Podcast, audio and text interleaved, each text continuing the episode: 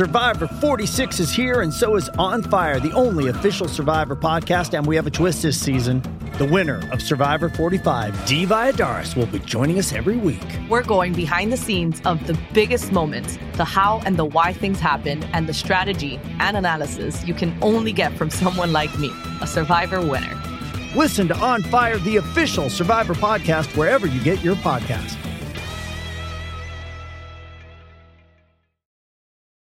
Does Monday at the office feel like a storm?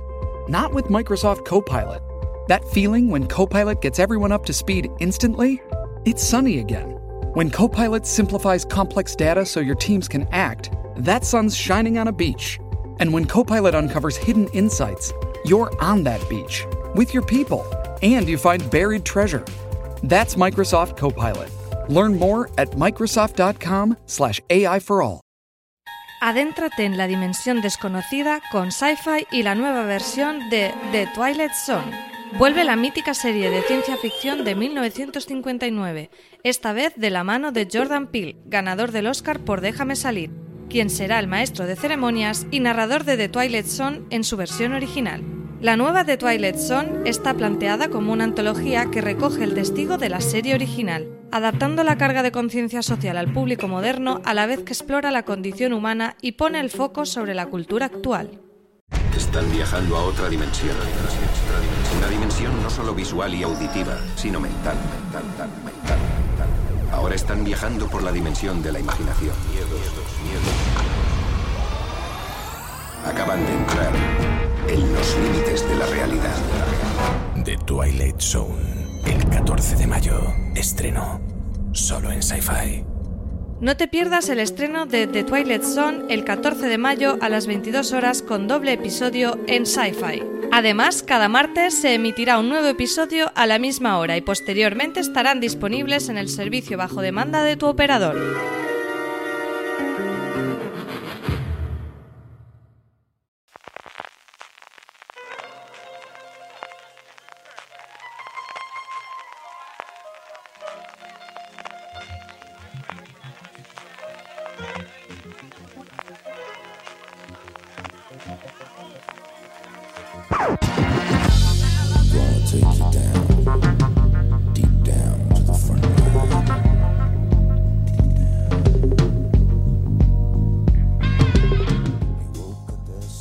Bienvenidos a Gran Angular, el programa de fuera de series donde analizamos cada semana un tema en profundidad y hoy os traemos el tercer especial dedicado a adaptaciones literarias en las series de televisión. En esta ocasión comentaremos, como siempre, de una forma no exhaustiva, hay habrá cosas que nos quedarán fuera, el género de Young Adult o de los jóvenes adultos de YA que cada vez están más de moda, los dramas con mujeres protagonistas que por suerte últimamente están poblando nuestras pantallas y también aquellas series basadas en hechos reales que toman como punto de partida una novela o un ensayo periodístico. Para ello tengo conmigo, en primer lugar, igual que en el resto de los dos otros dos programas, a Marichu Lazabal. Marichu, ¿cómo estamos? Pues muy bien, otra vez hablando de libros. Y por otro lado, hacía un montón que no grabamos Valentina Morillo. Esto no puede ser, ¿eh? Esto Hace no puede ser. mucho que Perdemos las no buenas costumbres. Hace mucho que no grabábamos y que ni siquiera hablábamos porque por Slack estás entrando así de repente o por la noche cuando no coincidimos y lo pensé. No sé nada de Sí, tu sí, vida. sí.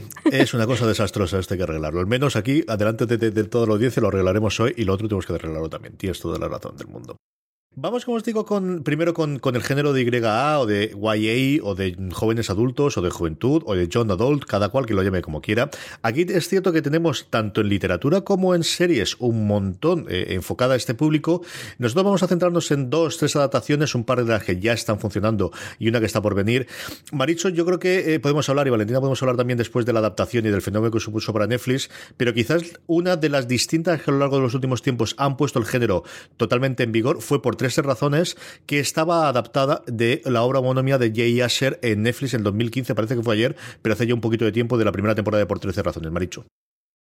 Sí, además es de estas, de estas historias que no sé muy bien cómo fue funcionó de ventas en Estados Unidos, pero desde luego en España, a raíz de la serie, el libro se movió un montón. O sea que es de estas, otra vez, como mencionábamos en un programa anterior, es de estas series que hace que su original se mueva a raíz de la producción audiovisual. Y es que fue todo un bombazo. Eh, Valentina, esta en su momento, desde luego fue una de las series de éxito de, Netflix. Recordamos muchísimo las polémicas eh, que hubo en general con educadores y luego se ha convertido también en un estandarte de por qué necesidad de todas las miniseries que tienen éxito convertirlas en series con más de una temporada. Sí, eso. Y vamos a hablar también de otro ejemplo más adelante en el programa. Ya, ya como hemos dicho muchas veces, las miniseries no existen. Se plantean como tal y en el momento que hay éxito ya sabemos que habrá segunda y tercera temporada y hay casos en los que realmente pues no, no le va bien a la historia y se produce luego un desencanto en el espectador. Por 13 razones fue todo un boom. Em, fue la primera serie de estas eh, juveniles que luego se han convertido en un sello de Netflix que ha seguido haciendo series protagonizadas por, por actores más jóvenes y supuestamente dirigidas a, a espectadores como ellos, pero que al final enganchan a, a todo el público y por 13 razones sigue tirando, sigue teniendo polémica. Justo esta semana creo que he leído que habían hecho un estudio que decía que desde que se había emitido por 13 razones había aumentado la tasa de suicidio juvenil era un poco hilado así muy extraño, pero, pero, había salido el titular. Yo pensaba que lo habíamos abandonado todo eso ya, en fin, está claro que no. Eh, Maricho, la otra que tenemos, que es una cosa curiosa, porque es una quizás de las que primero empezó a, aficionar al género y por otro lado es de las más recientes que tenemos, con un spin-off, es Pequeñas Mentirosas o Pretty Little Liars, que hemos vuelto al título original para ahora para las perfeccionistas, y de esta lista unas cuantas novelas tú. Es una locura porque Sarah Shepard empezó una saga que tiene, yo ya no sé cuántos volúmenes tiene la saga original, eh, con una serie que cada vez era más rocambolesca y que además eh, yo creo que ironiza permanentemente en, en, el drama que se lleva y en sus propios personajes. Acabó la saga original, pero salió de perfeccionista, salió de hecho primero en España, salió primero la serie y el libro se salió al mercado justo a finales del mes pasado, que es un librito muy pequeño, que sigue la primera temporada, pero ya está avisada la publicación del segundo volumen en España. O sea que tiene toda la pinta de que va a pasar algo parecido a Pequeñas Mentirosas al original. Es una serie que bebe mucho de su original, pero que sin embargo ha sabido evolucionar en ciertas cosas, eh, entendiendo que el público que consumía Pequeñas Mentirosas ahora tiene otra edad y por lo tanto tiene que verse reflejado en otros personajes pero tiene toda la pinta de seguir con el dramón, con el culebrón y con esos momentos completamente artificiales de sorpresa que tanto nos gusta a todos y que hace que, los seguidores de Pequeñas Mentirosas seamos, bueno, lo gocemos muchísimo con cada capítulo. Hablaba Maricho de los seguidores de Pequeñas Mentirosas. Esto fue un fenómeno de fandom y de, de escribir sobre ella y de hablar una barbaridad en su época, Valentina, recuerdo yo. Sí, sí, sí. Y yo fui una de las que cayó. Yo vi la. recuerdo que vi la primera y la segunda temporada completa. Y después iba retomando la serie cuando leía que, que pasaba alguna cosa emocionante o había algún giro o se revelaba quién era A, porque me iba a enterar. Porque es que estaba presente en todos lados. Es una serie que ha sido muy, muy, muy popular y yo lo entiendo. O sea, de entretenimiento, pocas cosas que enganchen como las pequeñas mentirosas. Vamos con los dramas de protagonistas femeninas. Aquí tenemos un montón para hablar. Simplemente, bueno, tirando del 2017 para acá en cuanto a adaptaciones, tenemos una barbaridad. Yo creo que eh, sí tenemos que empezar por alguna y tenemos que empezar por, por la gran serie del 2017, el gran éxito en cuanto a drama, que fue El cuento de la criada y el fenómeno literario de que la serie permitió, Maricho, que se volviese a reeditar una novela que lleva como 10 años descatalogada en España. Completamente. De hecho, acaba de salir una edición maravillosa eh, con la portada, digamos, eh, correspondiente que saldrá la segunda novela porque Margaret Atwood está trabajando en una nueva pieza.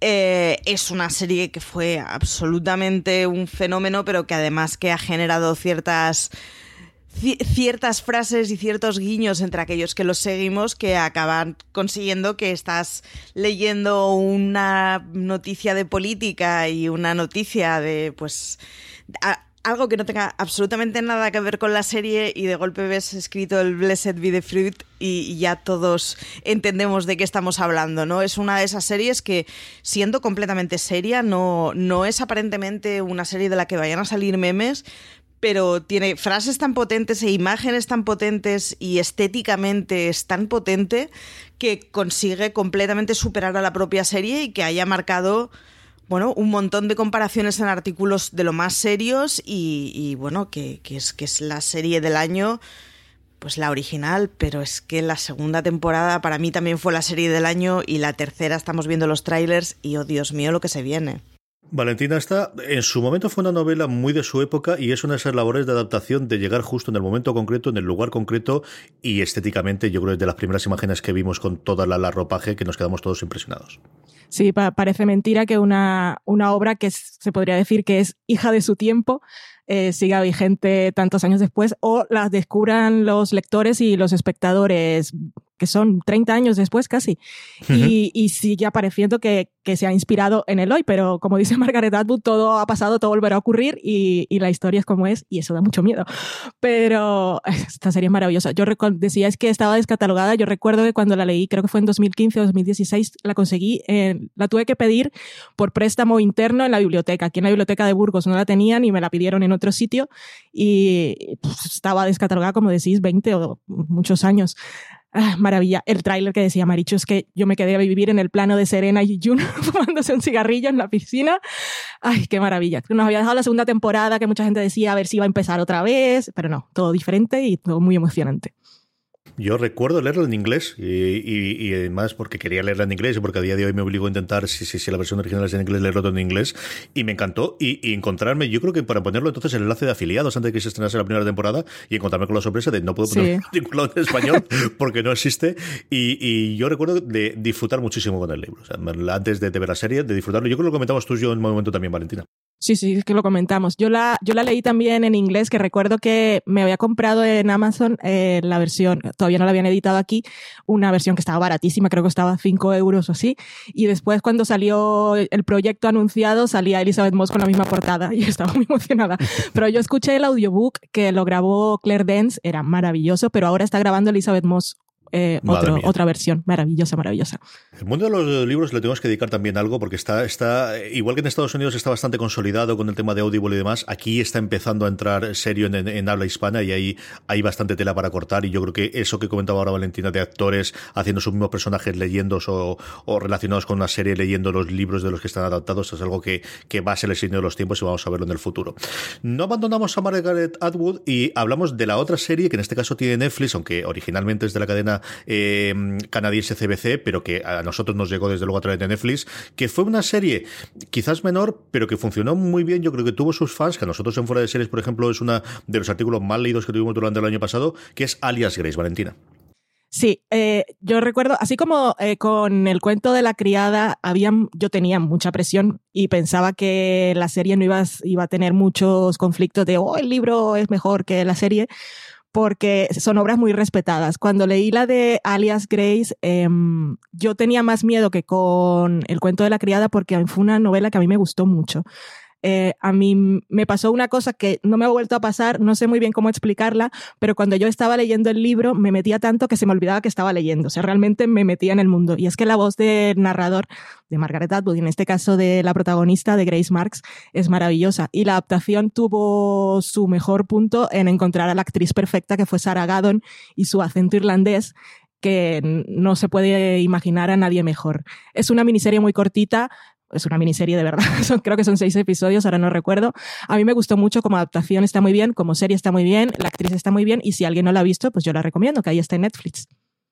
Si antes hablábamos que el cuento de la criada arrasó en, todos los premios y las críticas en general en drama en 2017, en el apartado de miniserie, la que arrasó fue Big Little Lies, de la cual ya sabemos que ya no va a ser miniserie, Marichu, pero esta fue otra de las grandísimas, grandísimas series, que esta no es que no, no la esperaba, sabemos, porque tenía un elenco sencillamente alucinante de actrices, pero yo sí que recuerdo una serie de ir muy de menos a más, de gente que se descolgó el primer episodio y absolutamente todo el mundo fascinado con el final, hasta el punto de cómo es posible que hagan segunda temporada de esto fue un, un, fenómeno, pero de estos que ya están anunciados un poco, pues por lo que decías, ¿no? Al final el elenco es el que es y pues es que te da igual, es que tiene unas tipas que aunque salgan comiendo palomitas, lo vas a ver y te va a llamar la curiosidad. Uno de los pulsos que, que suele ser bueno es, antes Valen que hablaba de, de haber tenido que pedir el cuento de la criada en la biblioteca a externo, yo recuerdo eh, Big Little Lies, es un libro que a mí me, o sea, me tardó en llegar porque estaba reservado no pude leer y no pude, y no pude renovar porque estaba reservado detrás de mí. Es decir, había un porrón de gente que a raíz de ver la serie fue de, espera, ¿esto tiene el libro? Bueno, es, es que al final las series cuando funcionan bien y además cuando vas viendo gente que se ha leído el original y te va diciendo, joder, pues que, que el reflejo es, es, fiel y es respetuoso con la historia y pues acaba siendo una manera maravillosa de resurgir. Ahora vamos a ver qué es lo que nos espera con la segunda temporada. Eh, yo reconozco que es una serie a la que intento no hacerme expectativas de su continuación, porque a mí el original me sorprendió completamente y era de estos que recuerdo de ver cada semana con el café de la mañana y empezar todas las semanas llorando a lágrima viva. Y soy prudente con la continuación, pero es que, claro, es que volvemos a las mismas. Es que son unas actrices con unas incorporaciones, con un lugar en el que está rodado, que un cariño en la producción, que es como, pues muy mal tiene que hacer para decepcionarnos, la verdad. Valen, tú que sé que has leído el libro, ¿cómo fue la adaptación del libro esa ahora ya primera temporada y luego qué esperanzas barras miedos tienes de cara a la segunda? bueno, este es un claro ejemplo de la serie es mejor que el libro, pero muchísimo. La serie adapta, o sea, tiene todos los elementos del libro, pero supo encontrar, yo aquí le doy mucho mérito, tenemos a David y Kelly con los guiones, tenemos a las actrices y sobre todo la dirección de de porque supo transmitir con imágenes muchísimas cosas que se ahorraba de parrafadas de la novela. Por ejemplo, el final eh, la escena final del cruce de miradas, de cuando pasa lo más importante en el último episodio, eso en el libro son varias páginas. Y en la serie lo supieron resolver con montaje puesta en escena y la dirección, solo cruce de miradas y ya te quedaba todo claro. Y por eso a mí me gusta mucho leer los libros antes de, de, de ver la sea una serie o una película, porque yo esto de lo, saber lo que va a pasar te arruina la experiencia, no lo comparto. Y por el contrario, como ya sabes lo que va a pasar, me gusta ver cómo van sembrando cosas y cómo, cómo, cómo se van formando esos cambios y con qué objetivo. Y me gustó, me gustó muchísimo la adaptación. Ahora, era una, serie, era una miniserie perfecta. Ellos sabían que estaba cerradísima, hermosa. El final de la serie es diferente al del libro y es más perfecto aún pero dejaron ahí la cosita de mm, vamos a crear un nuevo misterio y vamos a seguir a ver qué pasa. Muy mal no puede salir porque ya sabemos las actrices que son, aparte han traído a Meryl Streep, la nueva directora también es muy buena, pero a mí me habría gustado tener una cosita cerrada. Ahora, voy a ver, por supuesto, la segunda temporada. vale, comentaba a Jean-Marc Vale eh, cómo fue uno de los, bueno, de los factores digo, al final tiene esa factura la primera temporada de Big Little Lies. Si él no está en la segunda temporada, como también comentaba Valentino ahora mismo, es precisamente porque se fue a dirigir la que iba a ser la gran miniserie de HBO durante el 2018 y que se ha quedado al menos a nivel de premios y también de crítica, aunque yo también creo que es una serie que va de, de menos a más, que es Heridas Abiertas, Maricho, y de esta también leíste el libro de Gillian Flynn en su momento. Leí el libro y es uno de esos casos en que el libro hizo que no haya visto la serie. A mí no me gustó, pero nada el libro. Lo leí hace un par de veranos, una cosa así, y fue de estar leyendo y estar todo el rato en plan, pero, pero que estoy, no me está gustando lo que estoy leyendo, no encaja, no tiene sentido. Y, recuerdo que Vale lo leyó poco después, tampoco le entusiasmó la novela y sin embargo la serie le encanta. Entonces es uno de los referentes que tengo en plan, mírala en algún momento, frena tus prejuicios, porque han debido hacer una serie muy buena, pero yo reconozco que los prejuicios que tengo con la novela, a la que yo no le vi ningún tipo de sentido, eh, pues me han frenado completamente y es una miniserie que me la estoy perdiendo por, porque, bueno, pues porque su original no me gustó. Sí, a mí tampoco me, me gustó. Eh, también hay que tener en cuenta que es el primer libro de Gillian Flynn y yo entiendo que después ha pulido su estilo. Yo no he leído ningún otro, no leí el de Gone Girl, pero todo, habiendo visto la película y sabiendo todo lo que se dice la autora, tiene todos esos elementos ahí, pero creo o sea, la sensación que yo tuve leyéndolo era que todo muy forzado, como que era todo muy para provocar y sensacionalista. Pero como tenía a Martin Hudson, a Amy Adams y a Jean-Marc la serie, yo dije, pues la voy a ver. Muy mal tiene que salir para que no vea más de un episodio. Y la verdad es que me gustó mucho. O sea, puedes verla, Marichu, porque tiene, tiene la premisa, la trama y los elementos de la novela, pero es una cosa totalmente diferente y es que Amy Adams es maravillosa. Y yo creo que aparte de la novela se estrenó en un mal momento porque es muy densa, es muy turbia, es todo tan sucio y, tan traumático y estrenarla en verano pues fue una cosa que no le fue muy bien, yo creo. A mí es una serie que me gustó muchísimo los últimos cuatro episodios. Hubo momentos en los primeros en los que dije, uff, no sé yo si voy a aguantar con todo esto. Venga, la veré porque es el gran estreno de HBO y algo me traerán después a las últimas horas. Y yo creo que los últimos cuatro episodios están a la altura de lo mejor que se estrenó el año pasado. De verdad que me, me, fascinó. Yo de, de Gillian Flynn sí que leí en su momento con Girl, antes de que se hiciese famosa la película, antes de que se conociese nada, cuando ya era un éxito más o menos editorial, pero todavía no tenía ni, ni visos de que iban a hacer la película. Y a mí me fascinó. O sea, a mí es cierto que me pilló totalmente con el giro de guion que tiene a mitad de novela y me gustó muchísimo, muchísimo. Y yo creo que es el tipo de de, cosas que escribe esta mujer, y de luego esa sí que me gustó muchísimo y tengo ganas de, leer algo más de ella, ¿no? Que al final yo creo que ella también está muy pensando a día de hoy en novelas que van a tener una adaptación clarísima, ve clarísima la vía por Hollywood y de hecho, bueno, yo creo recordar que firmó un contrato en exclusiva con alguien para desarrollar, no ya me lo estoy inventando, como todo el mundo hace un contrato en exclusiva para desarrollar, el último ha sido Regina King, que tiene su propia productora que va a hacer desarrollos y antes de ayer lo tuvimos. Antes ahora era con creadores, pero ahora también tenemos intérpretes y tenemos también guionistas que empiezan a hacerlo todo. La Casa Blanca tiene un nuevo inquilino. Kiefer Sutherland se convierte en el presidente de Estados Unidos en sucesor designado, un trepidante thriller en el que un hombre ordinario se ve envuelto en una situación extraordinaria.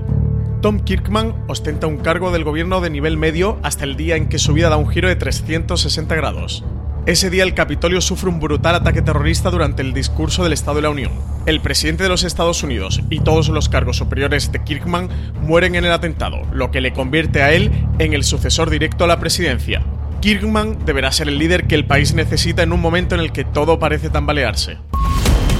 Han atacado el Capitolio. El águila ha muerto. Puede que no esté preparado, pero ahora se ha convertido en nuestro comandante en jefe. Señor, ahora es el presidente de los Estados Unidos.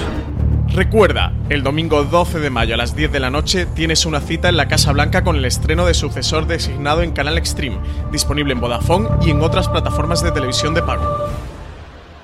Valentina, el otra mm, eh, serie que se estrenó en el 2018 en verano también, recuerdo yo, aquí en, España la trajo Cosmo, fue la adaptación del Misterio de Hanging Rock, que es una novela muy curiosa, muy especial y muy, muy mítica y de culto de Joan Lindsay. Sí, yo esa, yo la novela la leí cuando en la segunda temporada de Leftovers dijeron que el inicio de esa temporada con una desaparición de unas chicas eh, les recordaba a a esta novela y a la película de Peter Weir, yo me leí la novela. No, mentira, primero vi la película de Peter Weir y después leí la novela.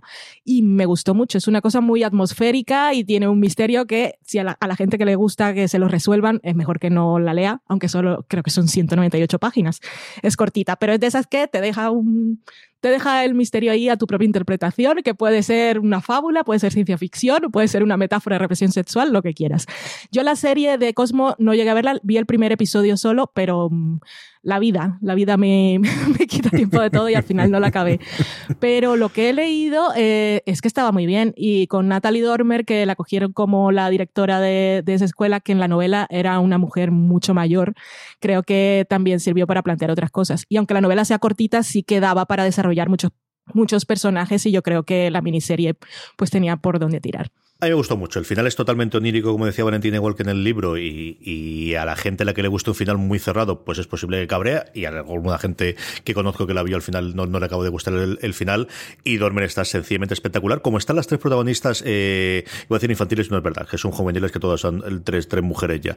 Las tres protagonistas, eh, que eran tres chicas totalmente desconocidas, al menos para mí, están muy, muy bien las tres. La relación de esa amistad, pero algo más que amistad, pero no sabemos qué, pero estamos experimentando que tiene entre las tres, de verdad que, las tres la hacían muy muy bien y a mí es una miniserie que al final se ha quedado en cuatro episodios que vale mucho la pena si estoy buscando algo, una serie distinta, ¿no? No es tan loca como la película de Weir, que a mí me lo dijo Alberto de primero que era de las cosas más locas que había visto en su momento y yo todavía no he llegado a verla, pero me gustó mucho, de verdad que me gustó mucho la miniserie. Como también me gustó mucho, y aquí me tengo que pegar en el pecho porque no he pasado el segundo episodio, la adaptación que sobre todo los americanos estaban buscando muchísimo de la eh, saga de, de Elena Ferrante, de la amiga estupenda, que fue una gran venta en, en Italia, creo que también se vende bien en España, pero que en Estados Unidos es un total y absolutamente absoluto fenómeno, Valentina. Sí, es un fenómeno a nivel mundial. Esta autora que tenéis como muy mística porque su identidad no se conocía, aunque un periodista después salió a decir cosas. Bueno, en fin. Eh, yo leí la, la, primera novela de la saga antes de que se estrenara la serie. Esto de ver series te, te aumenta la cultura si tienes curiosidad, la verdad. Porque yo saco más tiempo para leer. Si ya sé que van a adaptar, tengo una lista para leer enorme, tengo muchos libros comprados, pero voy adelantando con, con estas cosas que, no van a ser malas al final. Algo saca siempre.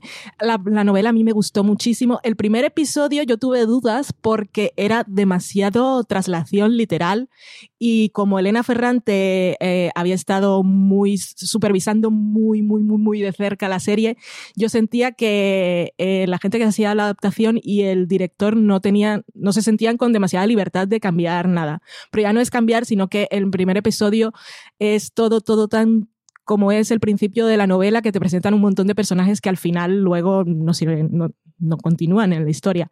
Pero eh, las dos actrices, las que interpretaban a Lila y Lelun de pequeñas, estaban tan maravillosas que yo creo que a la media hora del primer episodio se me olvidó que no me estaba gustando y me atraparon.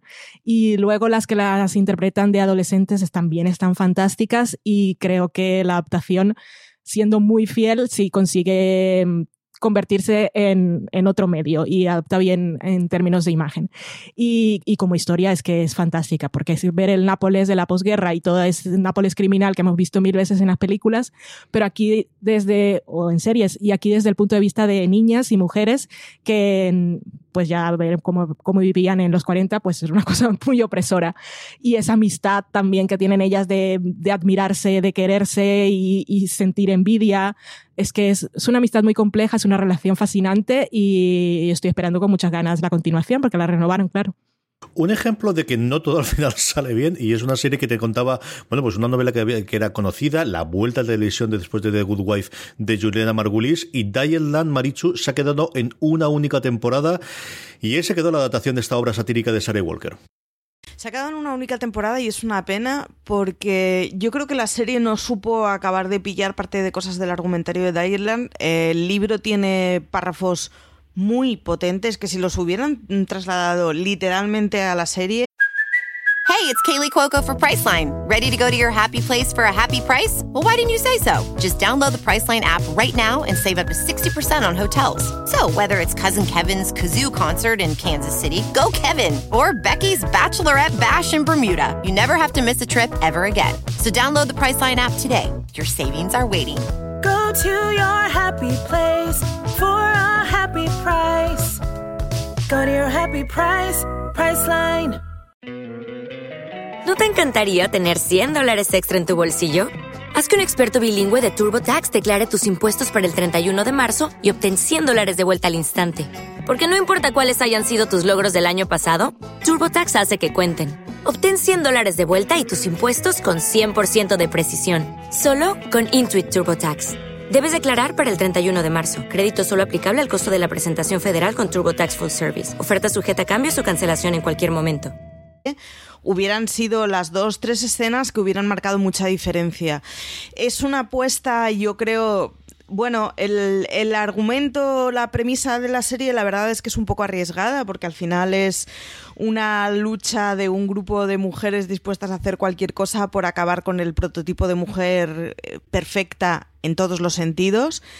Y, es una lástima porque yo creo que la serie se quedó a medio camino, tenía cierta cosa satírica en los personajes que yo creo que no acababan de quedar muy claros si lo que eran, que eran imbéciles o que era una caricaturización y es una pena, en la novela queda clarísimo cuáles son los personajes que están llevados al límite y cuáles no por, por una mera caricaturización. Tiene un argumento muy potente y tiene ciertas cosas de, de bueno, de al final de discurso propio y de intentar pelear contra muchas de las cosas que vemos a diario las mujeres en nuestro cotidiano, desde, pues, pensando en el anuncio del corte inglés de ayer en donde las mujeres no se quejan, a mil avisos que ves por la calle en revistas cotidianas que nos entran en los ojos como, bueno, pues parte de la formación no formal, digamos, que, que, nos viene permanentemente con un tipo de discurso que, que tara muchas cabecitas y que hace que cualquier mujer que se salga del canon, que al final son la mayoría de mujeres, pues mm, no tengan su lugar. Y es una pena porque es una novela con, con un argumento muy firme y con una serie de párrafos que, que, que, son maravillosos y que luego pues se quedaron a medio camino en la serie. Además fue lanzada con una promoción un poco, bueno, pues discreta y bueno, no supo encontrar su lugar y es una lástima porque es de esas historias que podrían haber sido muy, muy, muy potentes y haber hecho serie del año. Pues a mí la novela sobre el papel y leyendo la premisa, manifiesto feminista, lo tenía todo para dejarme enamorada, pero a mí me pareció que se quedaba en buenas intenciones porque yo no terminé de entrar en el tono y creo que la, tanto el libro como la serie se quedan en buenas intenciones, pero resultan fallidos. Creo que era una cosa difícil de adaptar y yo esperaba que en la serie pues tomaran otros caminos para que el tono para encontrar un tono, porque es que realmente viendo la serie no sabes, no, no, no, no le llegas a ningún tipo de espectador ni a todos al mismo tiempo. Yo creo que la mejor versión de Dietland la estamos viendo ahora mismo en la tercera temporada de Good Fight con Diane y Liz. Esa es, esa es mi versión de, de las luchadoras de Dietland. Terminamos con el repaso de, dramas con protagonistas femeninas, pues yo creo que con el gran éxito de los últimos dos años. Y aquí sé que hay una, una labor, pero de adaptación sencillamente maravillosa de Philip eh, Waller-Bridge. Evidentemente estoy hablando de Killing Eve, ¿vale? Sí, eh, yo la cuando vi que iban a hacer la serie que estaba Philly Waller Bridge, que yo la amaba por Fleabag, me busqué la novela de Code Villanelle de Luke Kenning, eh, estaba en inglés en Amazon eh, leí algunos capítulos, luego cuando vi la serie la leí un poco en diagonal, o sea, no me la he leído entera, pero como ya sabía quién era quién en, en el libro y en la serie, pues eh, me podía hacer una idea. O sea, esto es una cosa muy atrevida lo que estoy diciendo, pero de todas formas, eh, Phoebe Waller-Bridge ha dicho en muchas ocasiones que hizo un gran trabajo de adaptación y podemos verlo, por ejemplo, en el libro se habla mucho del pasado de Villanelle, se centra mucho en el grupo este de 12. El personaje que interpreta Fiona Shaw, que es Caroline, que es maravilla. Siempre hablamos de Villanelle y de Eve, pero es que Caroline es maravilla. Eh, era un hombre y no existía su hijo Kenny. Y todo ese toque de humor y, de mezclas de tono y, esa sensualidad que no es una sensualidad sexual, sino esa cosa que, que te es que te hipnotiza, te mete en la serie y no hay manera de que te saque una vez entras. Todo eso no estaba en la novela y la adaptación es que es maravillosa. Por ejemplo, cosas importantes de la primera temporada que no están en el libro, en la, en la, perdón, en la primera novela, Yves y Villanelle no llegan a coincidir nunca, que es una de las cosas que en la serie te sorprende y es lo que lo pone en marcha todo. Eh, en la novela Villanelle llega a entrar a casa de Yves, pero cuando ella no está. Y pues ese cambio en la serie es maravilloso. Yo me recuerdo muchísimo, ahora me viene a la cabeza Dexter, que al final se separó también muchísimo de las novelas. Yo leí cuatro o cinco y a partir de la segunda prácticamente no tenían nada ya que ver con, lo que originalmente habían escrito en las novelas.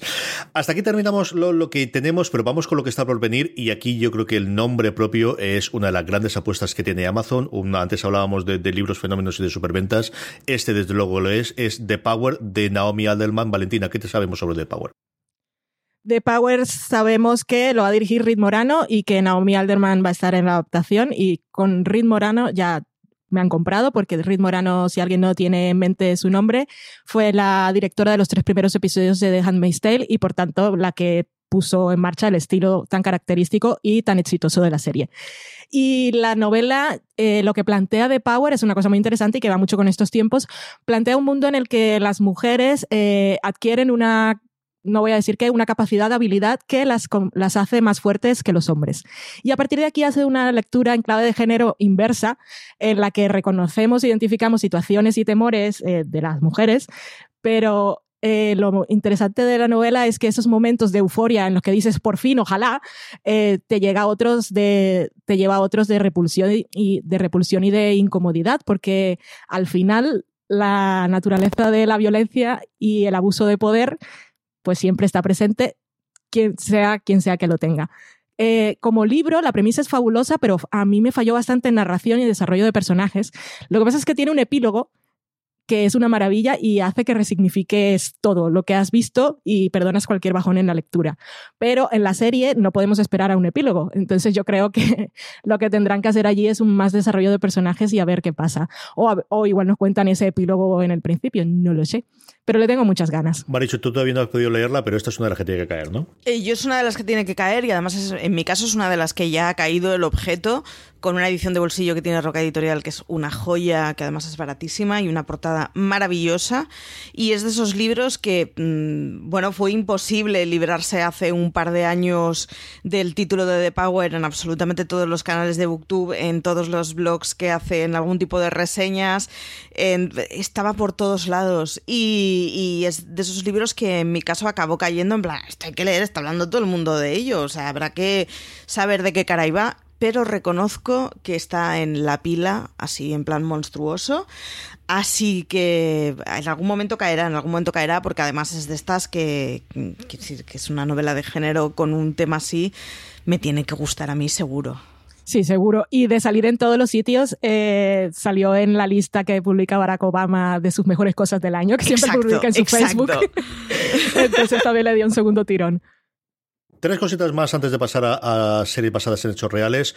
Una, lo que yo creo que puede ser un bombazo en 2020, que es la adaptación de la trilogía de Valeria de Elizabeth Benavent. Yo no la he leído, pero se ha leído al lado mío todas, absolutamente todas las novelas de Elizabeth Benavent. Mi santa esposa las ha leído y Valeria me dice que tiene muchas ganas de saber y sobre todo quiénes son los protagonistas masculinos, incluso más todavía que el femenino, de lo que ocurre dentro de, esta adaptación. Y luego, muy recientemente, dos cositas de Hulu. Una, que la subimos hace absolutamente nada, que es eh, Nicole Kidman, o el mejor equipo, eh, mejor dicho, el acuerdo, la, la- la productora de Nicole Kidman, va a adaptar Nueve eh, extraños perfectos, Nine Perfect Strangers, basada en la obra de Liam Moriarty del año pasado.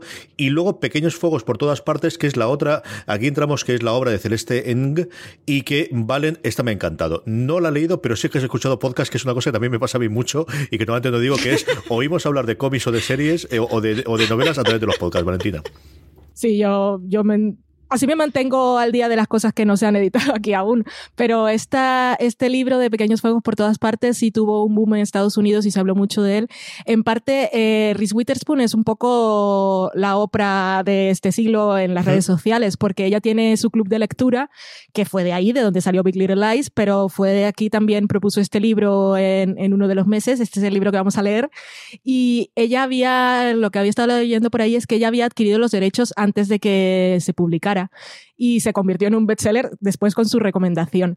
Y ella se asoció con Kerry Washington, las dos van a protagonizar la serie, que ya eso está muy bien, y ficharon a Liz Tigalar, que puede que nos, nos suene mucho.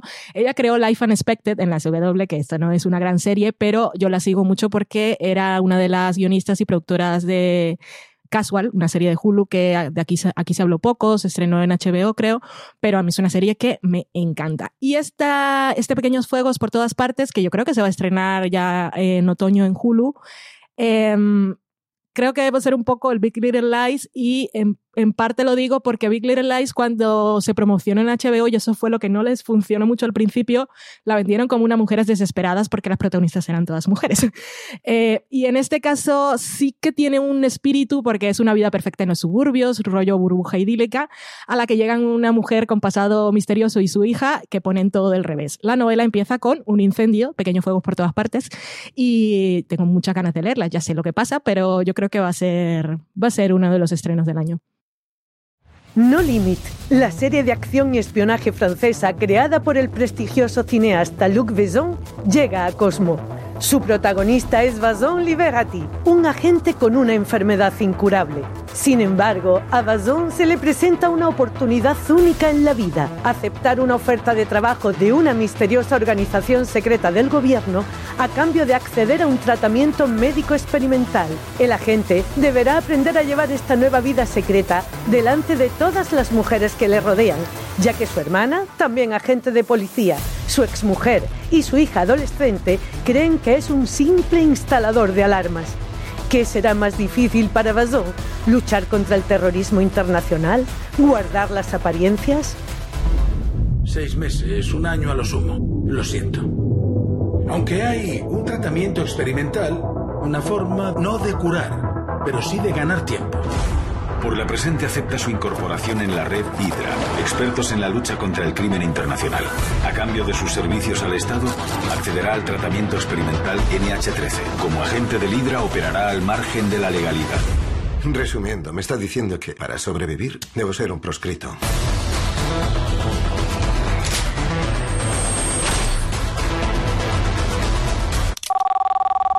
Hola, cariño. ¿No te molesto? No, no me molestas. Estoy con un cliente. Le he dado un presupuesto, lo está pensando. No hay nadie en mi vida. Solo está mi hija y tú. Estás muerto. No me marcharé. ¿Hasta cuándo? Me quedaré hasta mi último suspiro, te lo prometo. Acción, diversión y mucha adrenalina el próximo viernes 10 de mayo a las 22 horas en el estreno en doble episodio de No Limit en Cosmo. Vamos ya con las series basadas en hechos reales. Aquí yo creo que tenemos, podemos comentar por pasada, pues tres adaptaciones que hemos tenido en los últimos tiempos. La primera, remontándonos a los orígenes de Netflix. Esta es una junto con House of Cards que creó el Netflix moderno, el Netflix que conocemos de producción propia, que fue Orange is the New Black, que sí, muy libremente, muy abierta, pero estaba basado en el libro autobiográfico de Pipe Kerman contando su experiencia en la prisión federal de mujeres y que recuerdo que además aquí se editó en España precisamente después de la presentación de, de la serie. Pues, luego I Love Dick, que fue una cosita pequeñita eh, basada en la obra de Chris Kraus de Amazon, de ese Amazon del 2016-2017, que a mí no me gustó especialmente, recuerdo ver el primer episodio y poco más. Y luego de Looming Tower, que es una serie de Hulu que iba para muchísimas cosas contando qué había ocurrido en la trastienda de los atentados del 11 de septiembre en Estados Unidos del, del 2001 y estaba basada en una obra no ficción de Lawrence Bright que yo no pude leer en su momento y que yo creo que tuvo mucho menos éxito del que esperaban. La que sí tuvo mucho más éxito que incluso de la novela, aunque aquí yo creo que se eh, hubo una tormenta perfecta que permitió tener la publicidad con el secuestro del libro y Maricho leído es Fariña, basada en el libro homónimo de Nacho Carretero. Maricho. Sí, además yo lo leí eh, cuando secuestraron el libro, mi padre se salió a la calle como si tuviera que conseguir el último ejemplar, volvió a casa todo exitoso con él y yo reconozco que es un libro al que llegué porque lo habían secuestrado. O sea, lo compramos puramente de, pues habrá que ver de qué cara iba esto. El libro a mí me gustó, me gusta mucho cómo escribe Nacho Carretero y escribe un tipo de, de bueno, de textos periodísticos que, la verdad es que me gustan mucho. Está editado además por Libros del Cao, que es una editorial que tiene unas cosas maravillosas, entre otras cosas una pequeña colección de narraciones o recuerdos alrededor de equipos de fútbol que es maravilloso. Y, la verdad es que yo llegué a ella puramente porque salía en el telediario de en España se ha secuestrado un libro y fue de pues, pues esto hay que leerlo. O sea, en el momento en que te dicen que algo no lo puedes leer ya tienes todas las ganas del mundo. El libro me gustó mucho, la serie me maravilló, me pareció una joya, tiene una banda sonora preciosa, eh, creo que, que, explican con mucha retranca y con mucho, digamos, por una parte cariño y por otra parte frialdad, que, que, es lo que, bueno, pues lo que sucedió en una serie de décadas y en unos momentos en los que, bueno, pues se pasó de mercadear con tabaco, que quieras que no, pues bueno, pues es una cosa ilegal el hecho de andar traficando con él, pero no el material en sí, a saltar a la marihuana y de ahí saltar a cosas, pues bueno, pues una generación completamente destrozada por la heroína, ¿no? Eh, yo creo que está muy bien, está muy bien el libro, está muy bien la serie. En mi caso me gusta más la serie, pero creo por el tipo de, mm, narración que le dan pero el libro original es, una joyita y en general seguir la pista Nacho Carretero es una de esas cosas que hay que hacer en la vida. Dos series que están ahora mismo en emisión que no hemos podido leer, pero que nos alucinan y no podemos dejar de hablar de ellas. La primera, cuando estamos grabando, se han emitido cuatro episodios, si no recuerdo mal. Eh, Fossi Verdon, basado en Fossi, la biografía de Sam Watson. ¿Qué te está pareciendo, Valen?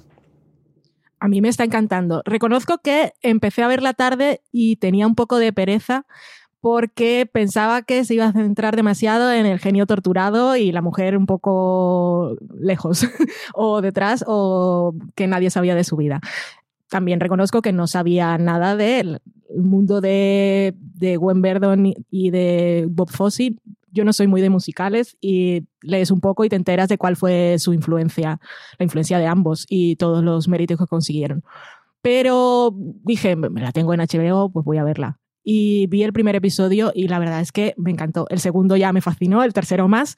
Y es una serie que está muy bien y en realidad pone a los dos en el lugar que merecen en la historia de Broadway, pero es una historia también muy íntima y muy personal de, de esas relaciones complicadas de personas que puede que en el círculo personal y más íntimo pueda ser una cosa muy tóxica, pero que a nivel creativo y profesional se necesitan y se inspiran el uno al otro.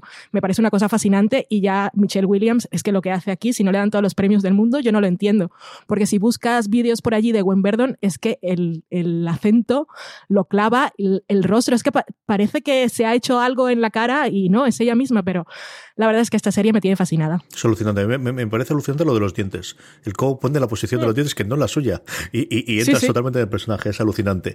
Y luego una serie realmente divertidísima, realmente entretenida. Antes hablábamos de, de Philly Warren Bliss y que decir, sino de, de Gwen Wright, que es la que es responsable en su momento de Happy Valley y que está detrás de Gentleman Jack, de la que solamente hemos podido ver hasta ahora dos episodios, pero que tiene pinta de va a ser una de nuestras fascinaciones del año, Valentina.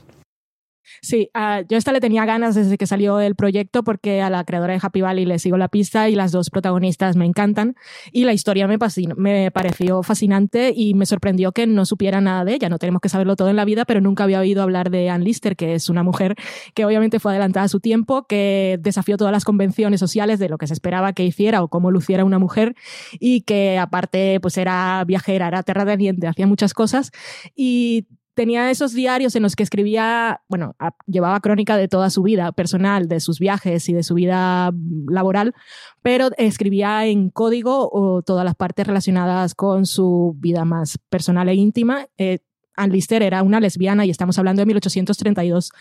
Y, es una historia que es espectacular. Ese diario de ella fue encontrado después a principios del siglo por un, unos descendientes.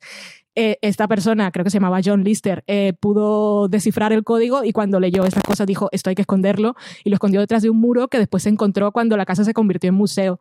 Y bueno, por estas cosas también me gustan las series que nos, nos enseñan, nos enseñan historia, nos enseñan cultura y, y, si tienes un poco de curiosidad, pues sigues leyendo e investigando. A mí me gustaría mucho leer los diarios de Ann Lister. Lo que está por venir, a falta de que se aclare con el rodaje, pero por fin he comentado, después de todos los problemas y de qué cosa más atormentada y más, más eh, problemática en su preproducción, hemos hablado de sitios editoriales, eh, quizás nada comparable, al menos en el caso español, con lo que fue esta novela en el 2016 y especialmente el 2017. Hablamos evidentemente de Patria de Fernando Aramburu y de la que iba a ser, veremos si finalmente es la primera que se estrena, gran producción de HBO Occidental, de HBO España en concreto, esta adaptación de Patria. Maricho, tú leíste el libro, ¿qué esperas? De Patria día de hoy? Pues yo leí el libro, esperaba una gran serie, reconozco que la serie se ha encontrado con tantos problemas, con un camino tan largo, con tantas noticias mmm, alrededor de ella un poco, digamos, desastrosas, que la verdad es que lo que espero de ella es que llegue a buen puerto, llega un momento en que me conformo con eso. Es una historia que yo creo que es de las que tiene muchos números para que la serie no acabe de calar. Eh, creo que es de esas historias que cada uno cuando las ha leído se las ha tomado de una forma distintas y esas cosas normalmente luego cuando se reflejan pues, pues siempre hay decepciones porque nos hacemos expectativas que nadie nos ha mandado a hacer y que nadie nos ha dado permiso para darnos y pretendemos obtener de, de, de los creadores cosas que, que, bueno, que nadie les ha explicado, ¿no? Pero creo que es de esas historias que como a poco que se hagan un poco bien puede ser un bombazo increíble y desde luego puede hacer que la novela de Aramburu dé muchas vueltas por el mundo porque es de esas historias que lo tiene todo. O sea que de igual forma, también por el mundo, y antes hablábamos de Nacho Carretero, la, de una de las siguientes obras suyas fue en 16 años en el Corredor de la Muerte, y esa es la base que va a tener para el Corredor de la Muerte Movistar Plus, que estrenan nada a la, a la vuelta de otoño. Estrena la vuelta de otoño, es de estas historias además que hemos podido seguir últimamente las noticias con el caso de Pablo Ibar. Es un libro, en el Corredor de la Muerte es un libro que es básicamente constata una serie de hechos que ha habido y una serie de cosas por las que, bueno, pues Nacho Carretero cree que el proceso judicial que se ha llevado no ha sido el que debería haber sido. Eh, yo en este caso además comparto la opinión del, de Carretero. Eh, es una de estas historias que si nos las vendieran de un true crime estadounidense estaríamos flipándolo para que llegara ya cuanto antes. Yo espero que se haga una buena adaptación, espero que se explique claramente la historia y que se explique claramente qué es lo que no hay. Es uno de esos problemas en que, bueno, pues cuando tienes que pasar a, bueno, a intentar reabrir casos y a intentar que, que se dicte la inocencia o la no culpabilidad sobre una persona que ha sido declarada culpable en Estados Unidos, uno de los grandes problemas que hay es que necesitas a alguien a quien acusar, ya lo veíamos con Andan Sayat. Eh, y es uno de esos casos en que no está tan claro a quién acusar. Entonces, bueno, pues eh, la verdad es que Pablo Ibar lo tiene muy mal y las últimas noticias que ha habido no han sido muy esperanzadoras. Pero es uno de esos casos que puede generar una serie que, que, que sea completamente adictiva y es uno de esos casos que te chupan un poquito el alma. Y por último, es complicado hablar de, basado en hechos reales en la época de lo que estamos haciendo, sin hablar del documental de Bambú acerca del caso de la chica de Alcácer. Yo, hasta donde yo tengo conocimiento, creo que no hay una adaptación directa de, una novela o de, una obra de investigación, Marichu. La vas a poder ver dentro de nada porque se presenta en Barcelona a finales de este mes. Seguimos sin tener fecha de confirmación de estreno, pero la ves ahora en mayo, ¿no? se presenta ahora en mayo en un festival de documentales que se hace en Barcelona. No tiene una obra original como tal, pero sí que sobre el caso Alcácer libros que no hayan sido, digamos, eh, detenidos a medio camino y que no sean bueno, imaginaciones un poco locas porque hay un par de, de ediciones así pequeñas, muy autopublicadas que bueno, es curioso leerlos, pero desde un punto más pintoresco que otra cosa, si se puede decir algo así en un caso así. Eh, sí que el libro más básico que hay, el que de alguna forma constata más el estos son los hechos, a partir de aquí empecemos a deducir cada uno, es desde la tiniebra, un deceso al caso de Alcácer, que si no me equivoco, de un tipo llamado Leaque. Sé que está editado en valenciano porque yo es la edición que tengo, pero creo que está también traducida al castellano. Es una historia muy, muy tétrica sin necesidad de, de, hacernos falsos cuentos. Es una historia muy macabra. Es un. Bueno, pues yo creo que a estas alturas ya todos conocemos el caso de las tres niñas de Alcácer. Básicamente desaparecen un fin de semana y aparecen al mes y pico siguiente, pues no solo muertas, sino que muy torturadas. Entonces es uno de esos casos que no necesitas mmm, rodearlo de misticismo para que ya sea uf, de los de dejarte marca, pero además fue una de esas historias que tuvo un montón de leyendas a su alrededor, algunas de ellas más factibles que otras que hizo que, bueno que ha pasado a ser como uno de los grandes expedientes que hay en España que, que bueno que cada vez que, que, mencionas a él pues se abre un debate encarnizado con diferentes posturas más allá de lo que fue el suceso en sí. Hasta aquí llegamos con este gran angular. Tenéis todos, todos los títulos de los que hemos ido hablando en las eh, notas del programa, que como siempre podéis encontrar en foradeseries.com. Recordad que tenemos mucho más contenido en audio en nuestro canal de podcast. Podéis, si no lo estáis eh, hecho ya, suscribiros a él en Apple Podcast, en iVoox, en Spotify o allí donde busquéis y donde escuchéis habitualmente podcast, simplemente buscando en vuestro reproductor de confianza fuera de series. Valentina Murillo, mil millones de gracias por haber estado en este gran angular y que no sea la última. Tenemos que repetirlo, estamos habitualmente.